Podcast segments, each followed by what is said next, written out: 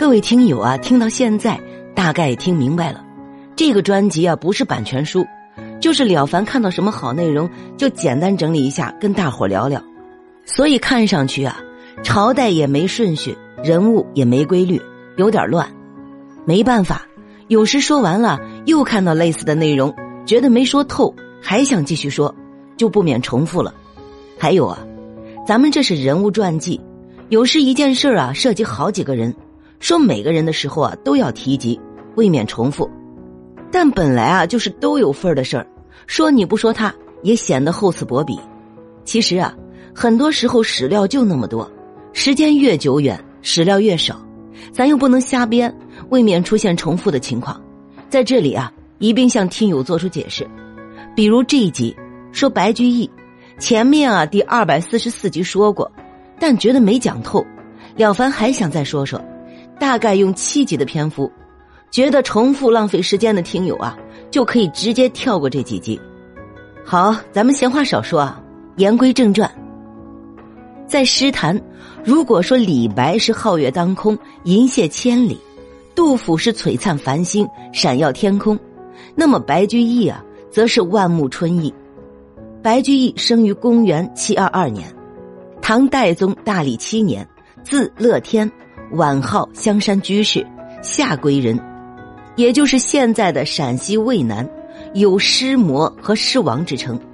他的诗啊，在中国、日本和朝鲜等国有广泛的影响，与元稹共同发起了新乐府运动，世称太白，与李白、杜甫并称唐代三大诗人。五万多首唐诗中啊，仅白居易就近四千首。相当于每八篇唐诗中就有一篇出自白居易之手，惊人的数量令李杜望尘莫及。白居易文章不光高产，而且高效，质量是杠杠的，非胡编乱造啊！《四库全书》记载，清乾隆皇帝一生赋诗近四万首，从数量上看，一人之力几乎可以媲美整个唐诗。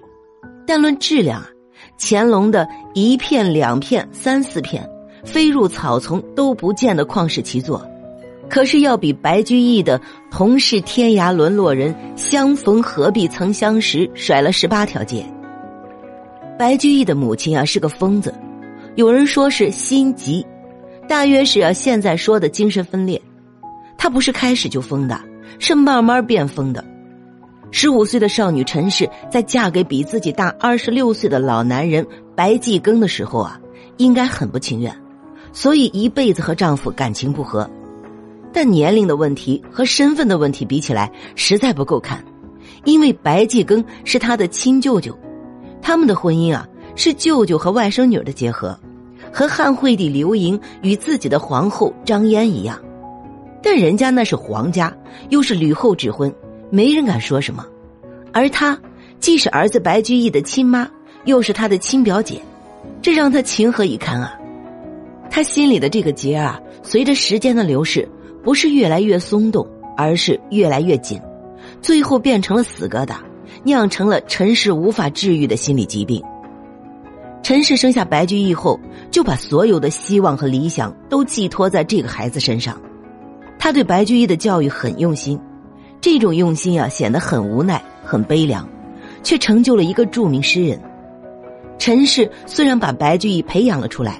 却永远难以摆脱心理上的阴影，她的精神抑郁症越来越严重，后来发展成严重的精神分裂症。其实啊，在她不到四十岁的时候，老公就去世了。按说在精神上她可以轻松一些了，可是她就是想不开。她的病情时好时坏，这是最让白居易放心不下的。当时的医疗条件非常有限，陈氏的病一直不见好转。中医给出的说法是心疾，也就是心理疾病。心病还需心药医，普通药物啊起不了多大作用。白居易成年后，那个曾经教育儿子学诗的妈妈，现在已经变成了疯疯癫癫的疯婆子，把家里搞得是一塌糊涂。稍有看护不严啊，就跑到外面，让街坊四邻也不得安宁，让人看着就心酸。白居易二十三岁的时候。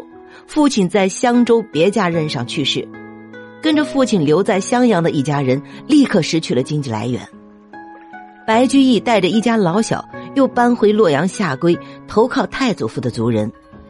母亲有病，但也有清醒的时候。清醒过来，便担忧几个孩子的衣食，病却更重了。白居易只好专门去浮梁，向已经做了浮梁主簿的长兄要钱，跑了两千五百里，讨到的钱却不多。很快，长兄就打发他带着云来的一点米回家。从浮梁到洛阳走水路，换船补给的时候啊，借住在江边山下的小旅店。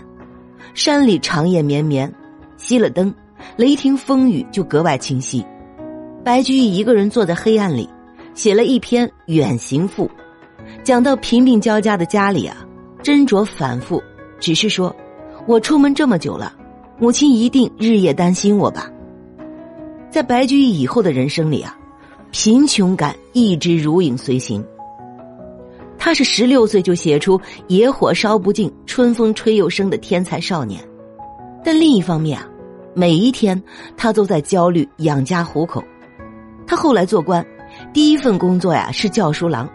刚上班，他就夜里失眠。薄凤未及亲，别家已经时。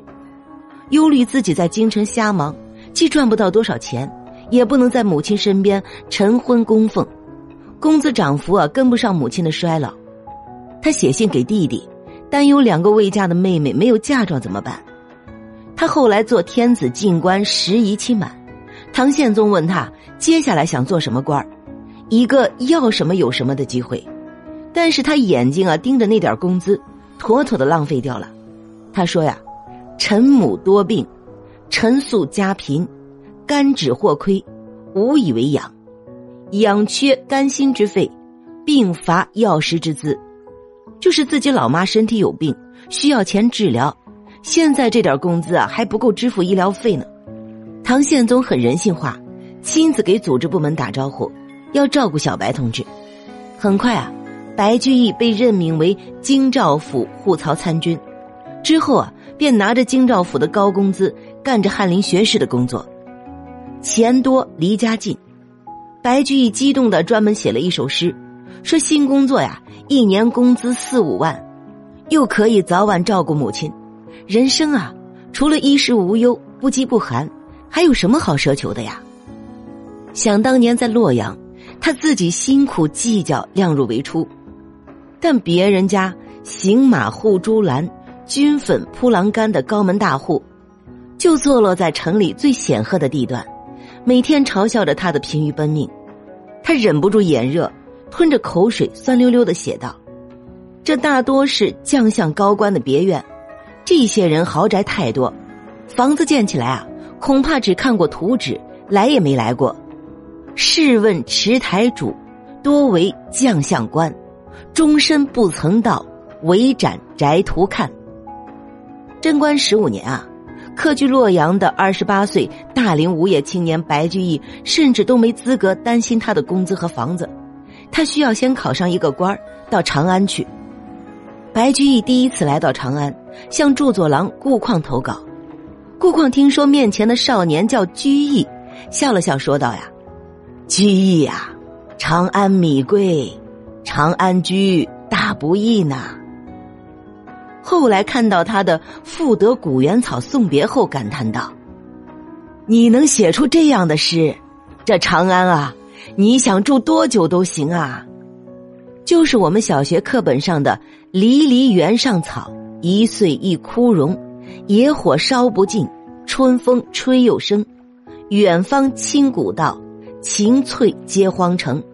又送王孙去，凄凄满别情。”记得我们学习的词语解释啊，说这个“离离”是繁盛茂密的意思，这可是大错特错了。“离离”真正的解释因为大火燃烧的样子。因为啊，这首诗是为了科举考试而作。咱们前面说过，唐朝的科举考试啊，是可以由名人推荐得分的。王维的状元就有玉真公主推荐的成分。白居易现在干的也是同款的事儿，这里就不赘述了。感兴趣的可以到王维那句去听。再说呀，唐代早期统治者信道，科举考试必考的一门就是《周易》，《周易》啊被称为群经之首，是所有文人必须熟读的经典。《周易》先天八卦中的离卦象征火，而两个离卦上下叠加，构成后天六十四卦中的离离卦，卦象就是火上有火，所以啊，离离的意思应指六十四卦中的离卦的卦象，意为火火。离离原上草，就是草原上的野火在燃烧、蔓延、翻滚，这才是它的真实含义。本集播讲完毕，关注主播了凡先生，听书不迷路。